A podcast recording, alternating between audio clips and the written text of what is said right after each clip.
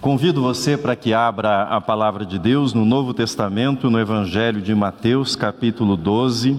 Nós leremos alternadamente do primeiro versículo até o versículo oitavo e depois continuaremos lendo alternadamente do versículo 38 até o 42. Mateus 12. Aqui está quem é maior que o templo Aqui está quem é maior que Jonas. Aqui está quem é maior que Salomão, disse Jesus. Descobri essas verdades na Páscoa de 1985, quando me converti a Cristo. Desde então, sou um seguidor de Jesus Cristo e nesses anos todos ele nunca me decepcionou, embora eu tenha falhado com ele incontáveis vezes. No final do ano de 1988, eu soube de um homem para o qual Jesus era o centro da vida, um homem que cunhou como lema da sua vida pela coroa real do Salvador e se chamava Eduardo Carlos Pereira.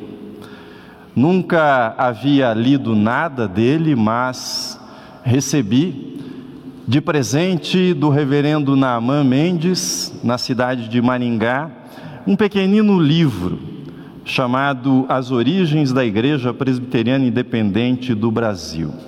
Fiz a leitura desse pequenino livro no ônibus de Maringá até a cidade de Apucarana. Era a primeira vez que eu li alguma coisa do reverendo Eduardo Carlos Pereira e era a primeira vez que eu lia sobre a Igreja Presbiteriana Independente do Brasil e a primeira Igreja Presbiteriana Independente de São Paulo.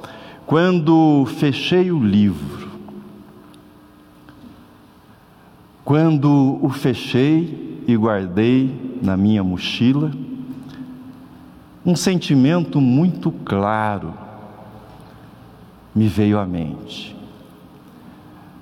Não foi uma voz, mas foi uma mensagem à mente e ao coração. Você será pastor dessa igreja. Você será pastor dessa igreja. Eu não entendi nada. Eu não entendi nada, mas era muito clara a mensagem. Eu nem sabia se eu iria para o seminário, se o presbitério me enviaria para o seminário, para isso eu fui falar com o reverendo Nama. Pois bem, 29 de agosto de 2001, eu era pastor da IPI do Jabaquara e o reverendo Abival me ligou e me fez o convite para vir trabalhar na equipe com ele e com o reverendo Eliseu. 29 de agosto de 2001, e eu entrei pela primeira vez na sala do reverendo Abival e tive a primeira conversa com ele. E quando eu entrei na sala, eu me lembrei daquele momento epifânico dentro daquele ônibus em direção à cidade de Apucarana. Por que começar esse sermão com essa memória particular. Esse será meu último sermão do 31 de julho, na condição de pastor titular dessa igreja. Vocês sabem que eu estou de saída. Nesse último sermão de 31 de julho, na condição de pastor titular, eu quero fazer o que eu sempre fiz e espero continuar fazendo. Falar do meu coração, falar da minha alma, falar como quem presta contas a Deus, antes e acima de tudo, como quem presta contas a Deus das palavras e convicções que são proferidas do púlpito. Fiz esse parêntese sobre minha história, mas eu não sou o assunto dessa pregação. O reverendo Eduardo Carlos Pereira não é o assunto dessa pregação. O reverendo Abival não é o assunto dessa pregação. O reverendo Eliseu reverendo, o senhor não é o assunto dessa pregação. O tema dessa mensagem é Jesus. O tema dessa mensagem é Jesus, aquele que disse: Eu sou maior que o templo, aquele que disse: Eu sou maior que Jonas, aquele que disse: Eu sou maior que Salomão, é sobre ele que eu quero falar com você nessa mensagem. A nossa conversa será sobre o que significa viver pela coroa real do Salvador. Será que nós ainda entendemos o que isso significa? Durante muitos anos, eu visitei a cidade de Antonina, no Paraná. Lá, meu tio, reverendo Edson Gutierrez, foi pastor por muitos anos e há em Antonina uma igreja muito vibrante, uma igreja muito bonita. E eu quero compartilhar com vocês um pequeno trecho de um vídeo que as crianças da igreja do Batel, em Antonina, fizeram num 31 de julho, para celebrar o 31 de julho. Peço a ajuda da multimídia e que você veja e ouça a mensagem desse vídeo.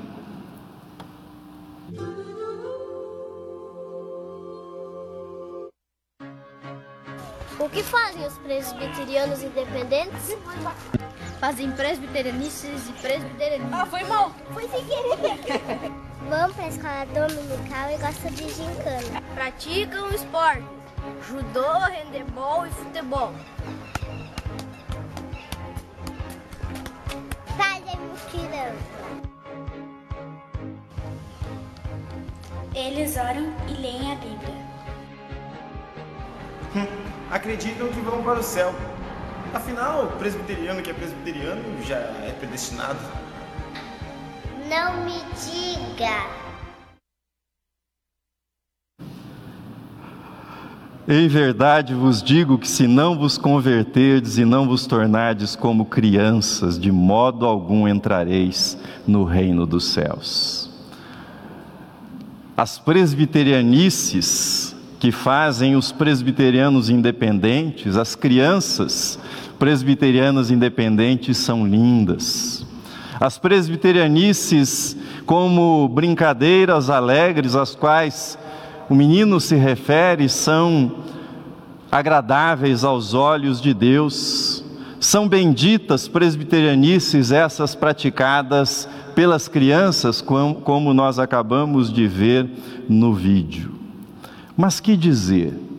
Que dizer dos adultos? Que dizer dos adultos que se recusam a crescer na graça e no conhecimento de Jesus, sendo presbiterianos e fazem também presbiterianices, mas não essas presbiterianices, não essas presbiterianices da inocência, da beleza, da singeleza de coração que há nas crianças.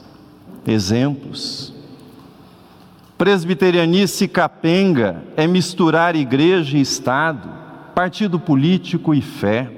Presbiterianice horrorosa é calar a voz profética da igreja para agradar os governantes de plantão.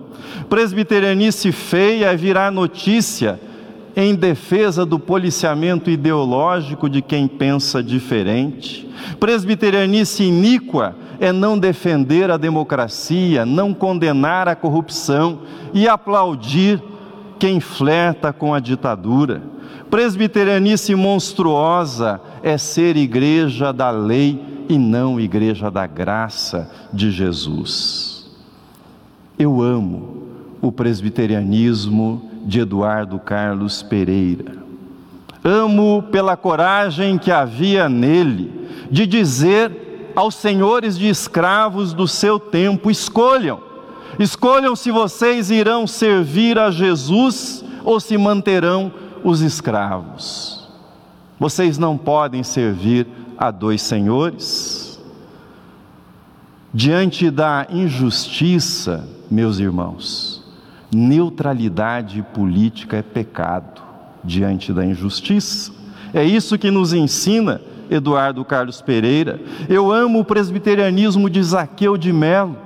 ilustre pastor londrinense, homenageado com o nome da biblioteca e do teatro em Londrina. Esse ilustre pastor teve coragem para renunciar ao mandato de deputado estadual no Paraná em protesto aos covardes deputados que desfilavam de arma na cintura dentro da Assembleia Legislativa, dentro da Casa de Leis do Paraná. Eu amo o presbiterianismo que confessa que Jesus é maior que o templo, mas tenho vergonha das presbiterianices que fazem da sua razão de ser o legalismo que Jesus veio destruir veio repelir, como lemos no texto de Mateus 12. Eu amo o presbiterianismo que confessa que Jesus é maior que Jonas, mas tenho vergonha das presbiterianices que se inspiram mais no ódio de Jonas do que no amor de Jesus por Jerusalém e pelos pecadores. Eu amo o presbiterianismo que confessa que Jesus é maior que Salomão, mas tenho vergonha das presbiterianices, dos donos da verdade, pretensos professores que, se puderem, ensinam até Deus. Não estamos isentos de cair em presbiterianices. Aquele que está em pé, cuide que não caia, disse o apóstolo Paulo, mas se Cristo existir em nós e no nosso presbiterianismo, menos espaço haverá para as presbiterianices. Parafraseando, João Batista, convém que Jesus cresça e que as presbiterianices murchem, morram entre nós. Como? Ouvindo e entendendo e buscando viver pela coroa real do Salvador. Aqui está quem é maior que o templo? Que homem poderia ser maior que o templo? O templo de Jerusalém tinha uma história de séculos. Era possível ser o maior doutor do templo, era possível ser o maior sacerdote do templo, o sumo sacerdote. A grande disputa no tempo de Jesus era para ver quem seria o maioral no templo em Jerusalém. Mas que queria Jesus dizer com a afirmação: aqui está quem é maior que o templo? Jesus estava proclamando que o templo cumprira a sua função. Jesus estava dizendo que a pureza excludente do templo seria substituída pela sua santidade inclusiva. Havia chegado a plenitude dos tempos. Isso levou o exegeta C.H. Dodd a dizer que os judeus esperavam que o Messias purificasse Israel dos gentios, mas Jesus desejava purificar Israel para a missão de salvação para os gentios, de levar a salvação para os gentios.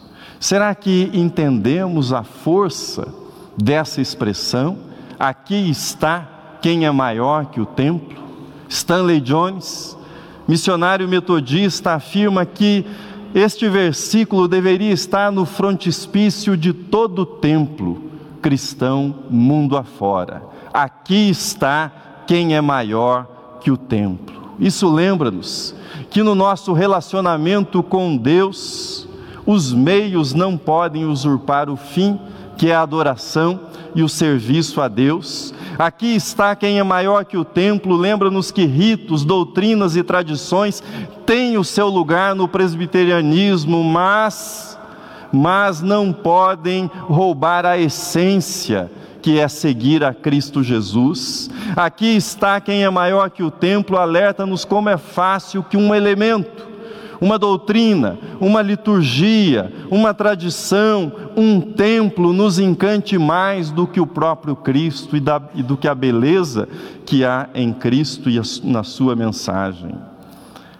A grande fraqueza do presbiterianismo dos nossos dias reside não na, res, na deserção, no abandono da religião, mas na marginalização de Cristo na mensagem.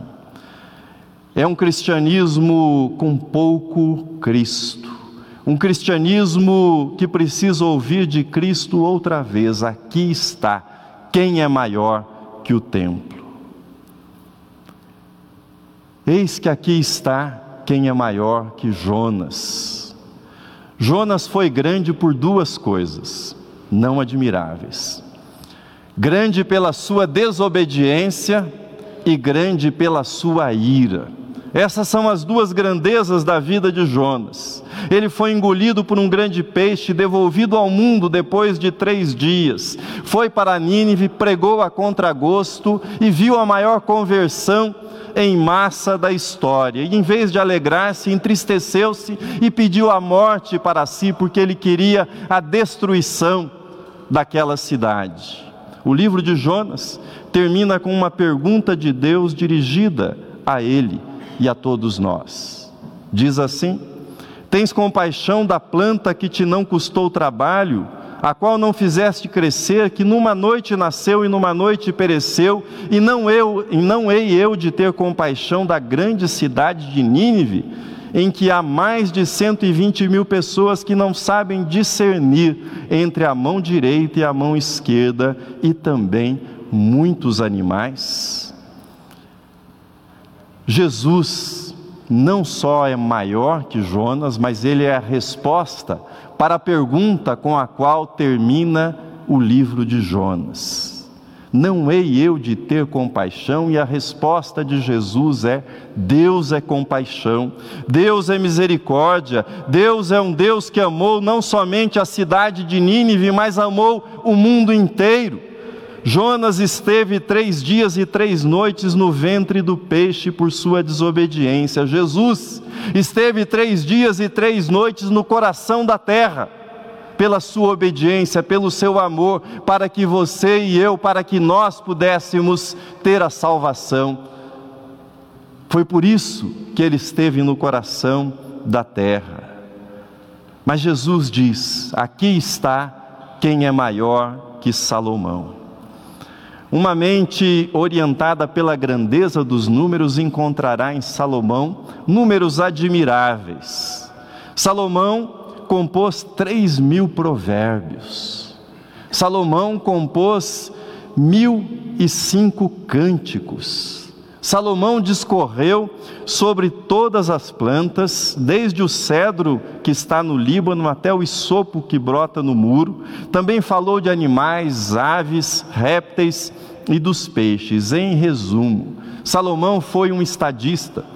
Salomão foi um filósofo, Salomão foi um poeta, um músico, um cientista. Por isso, o Evangelho, nas palavras de Jesus, registra: a rainha do sul se levantará no juízo com esta geração e a condenará, porque veio dos confins da terra para ouvir a sabedoria de Salomão, e eis, aqui está quem é maior que Salomão.